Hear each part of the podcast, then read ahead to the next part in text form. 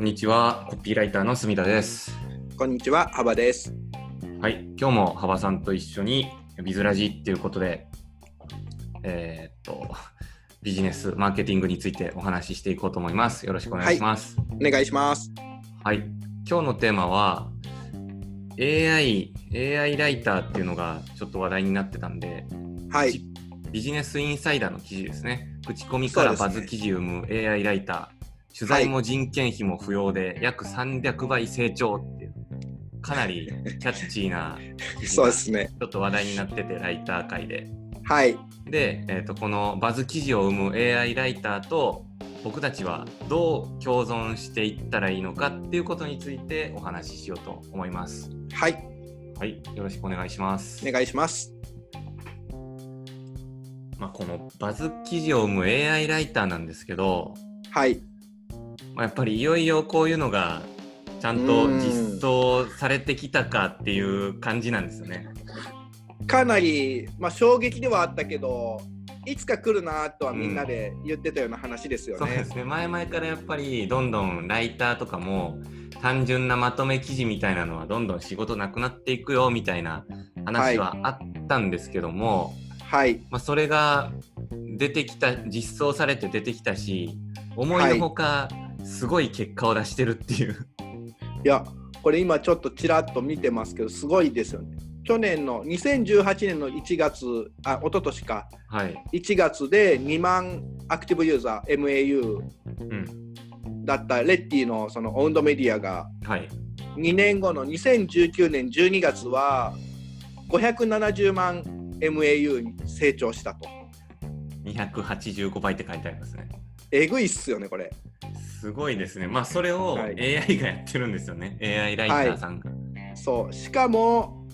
それをその AI ライターさんを取り入れたレッティの AI ライターを取り入れた EC 通販サイトはい。を、えー、と導入したら、えー SEO ですねキーワード特定キーワードによる検索で1位から3位表示ページは約2000ページ約2000ページ作るだけでも大変ですけ ど、それをちゃんと1位から3位のその上位表示させてるっていうのははい相当すごいですよね。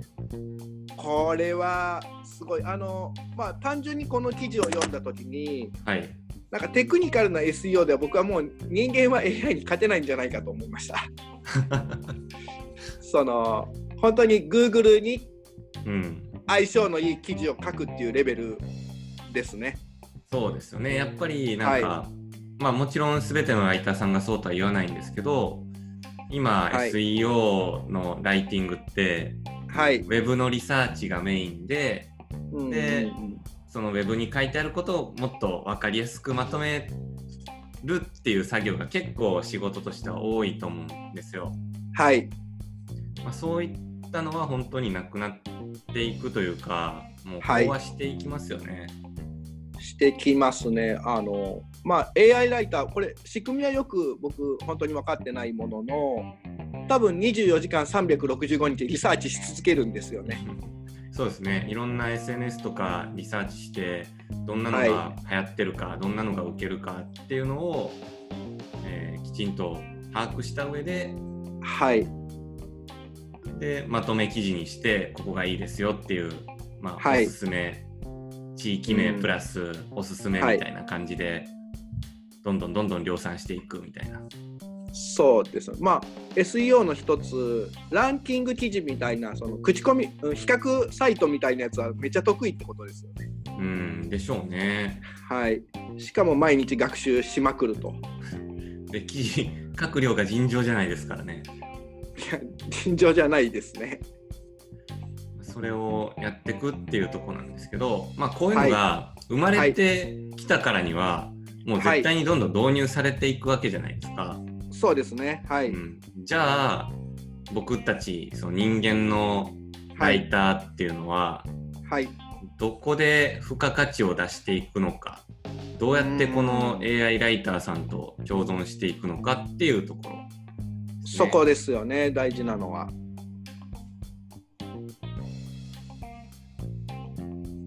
どうですかね、どうあー一応僕はやっぱりなんていうんですかね、コピーライターとしてになるのか、それはもう少しマーケティング視点になっちゃうのかもしれないですけど、俯瞰したりとか、うん。あの抽象化して、その一つのことをですね、うん。横展開できるとか、えー、とここに空白のマーケットがあるみたいなところまでやっぱはい見ていける人が大事になっていくんだろうなっていう。なるほど、なるほど。はそういで、すよね。あの、前、あれだ、この前話してた、はい、パン好きの牛乳とかはいはいはいはいの。話もそうですけど、えあのもちろんマーケティングリサーチでいろんな調べた上でここに空白があるっていうのは見つけたわけなんですけど、え、はいはたい。だやっぱ一番最初にそのパン好きの牛乳っていうマーケットがもしかしたらあるんじゃないかってふと気づいた人がいるはずなんですよね。そうですよね。はい、そういうあの気づきというかはい。フレームワークでどうしようもならないところにまだまだチャンスがあるのかなと思ってて。そうですね。そうですね。はい。うんこの AI のライターにしろ、えっと、これを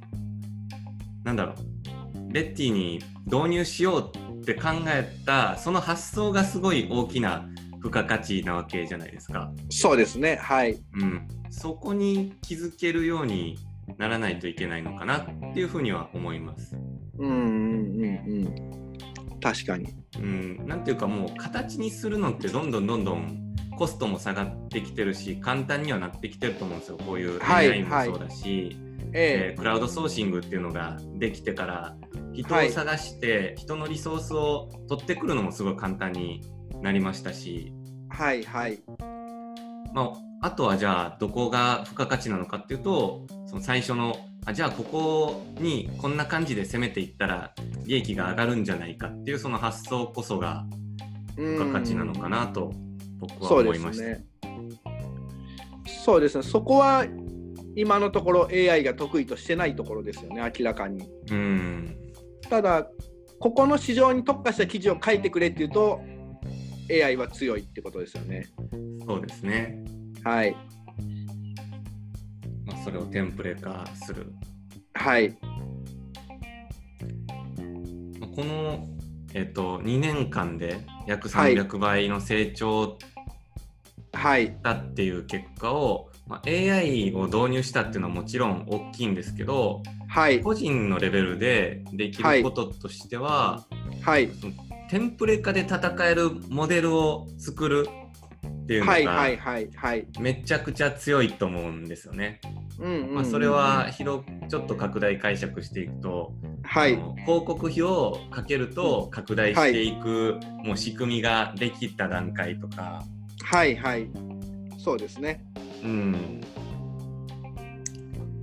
逆に、えっと、僕のやってるブログのコピリッチみたいなのって、はい。結構人がいろいろ考えた上で 記事を書かざるを得ないやり方なんですよね。はい。はい。だから、まあ、量産っていうのはできないんですよ、うんうんうんおそらく当分は。まあ、そうですよね。はい。だからまあその量産できないところを突き詰めてはい。戦っていくっていう道とはい。まあできるだけなんだろうテンプレ化してうん拡大していけるような仕組みを作るっていうはい。方向性と、はい。まあどっちでもいいんですけどうん。どっちかになんかこうちゃんと極端に振らないとなかなか中途半端なところでやってると厳しいんじゃないかなっていうふうに思います。そうですね。本当にこの今レッティ見てますけど、AI が書いているようなものを書いて SEO 記事ですって納品してる人はまあ嫌な言い方ですけど、多分今後本気で辛いですよね。うん1記事いくらですってに対して AI は多分月額課金とかでいくらでも書いても固定費ですもんね。うんうんって考えるとなかなか辛いだろうなっていう。どんどん安くなってきますしねこういう仕組みって。そうですね。やっぱまあ広い意味でのディレクション能力っていうんですかね、マーケットママーケッター感覚っていうんですうかんうんね、そこになるのかなっていう。そうですね。はいそのマーケッター感覚、マーケット感覚っていうとはいころは本当にすごい大事だなと思ってて、はいはいどういう価値があるのかみたいな。あのうんうんうんうんはいちょちょっと話飛んじゃうんですけど例えどうばぞ最近あの、はいライブ配信アプリとか僕見てたんですよ全然知らなかったんで17とかですか17とかショールームとかはいはいはい、あの辺もあの、はいまあ、ただこう使うだけじゃなくてうんそこにどういう付加価値があるのかっていうのをきちんとはい考えながらずっと使ってたんですけど、はいうん、まあね結論言うと17アプリはもうはネッいト上のキャバクラみたいなもんなんだなっていうところとか、なるほ どはいまあ、そういうなん だろう本質的にどこに価値があるんだろうなみたいなのを結構考えるんですけどはいはいそこをきちんと把握する習慣をつけるって結構大事なんだだなって思います。はいはいそうですね多分さっき言ってた抽象化っていうのがそういうことなのかなああそうですね。するとじゃあこういうモデルはっていうのは当てはめやすいですもんねうんう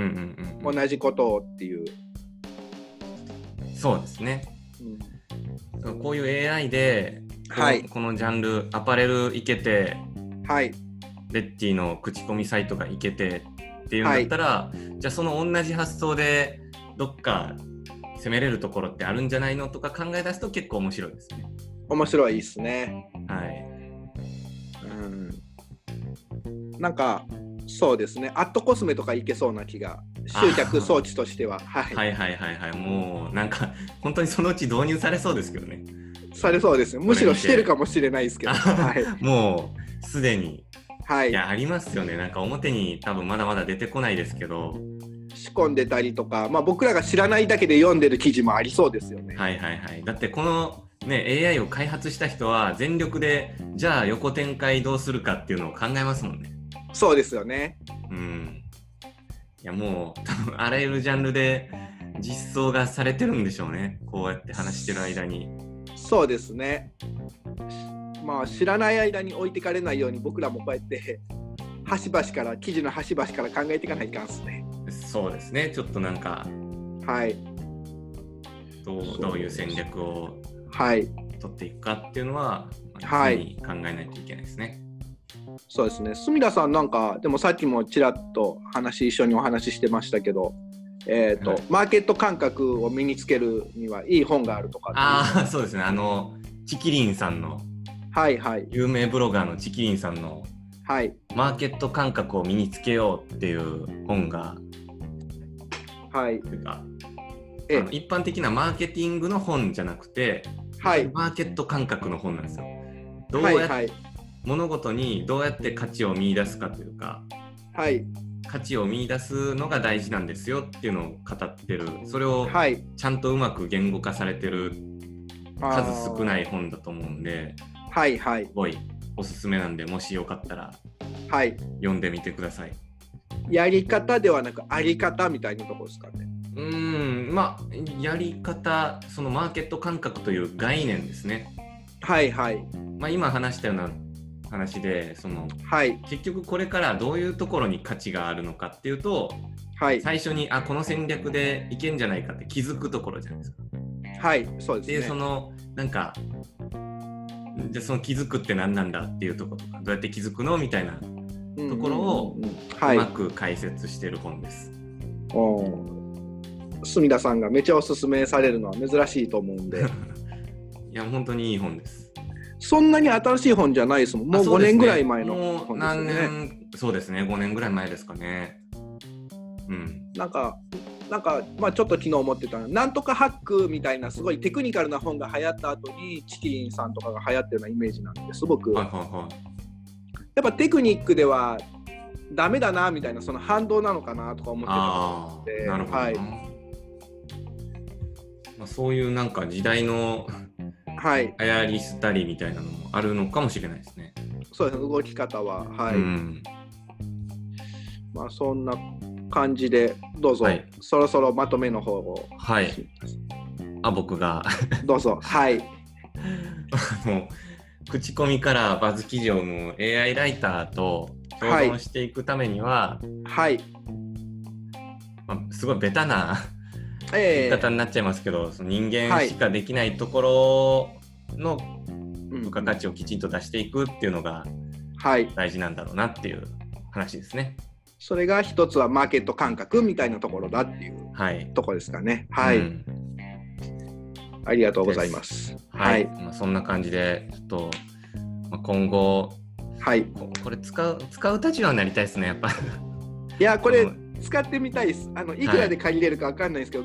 えぐいぐらい高いかもしれないいでやすけど、いやいや、今めはっまちだ。ゃ高いと思うんですけど、まあ、ちょっと値段が次第でね、そうですよね。この分野だったらいけんじゃないかっていう、ここはぞいというのを見つけて、お願いしたいですよね。そうですよね。はい。まあ、そんな使い方も視野に入れつつ、はい。はい、今日もありがとうございました。こちらこそありがとうございます。はい、はいありがとうございます。はい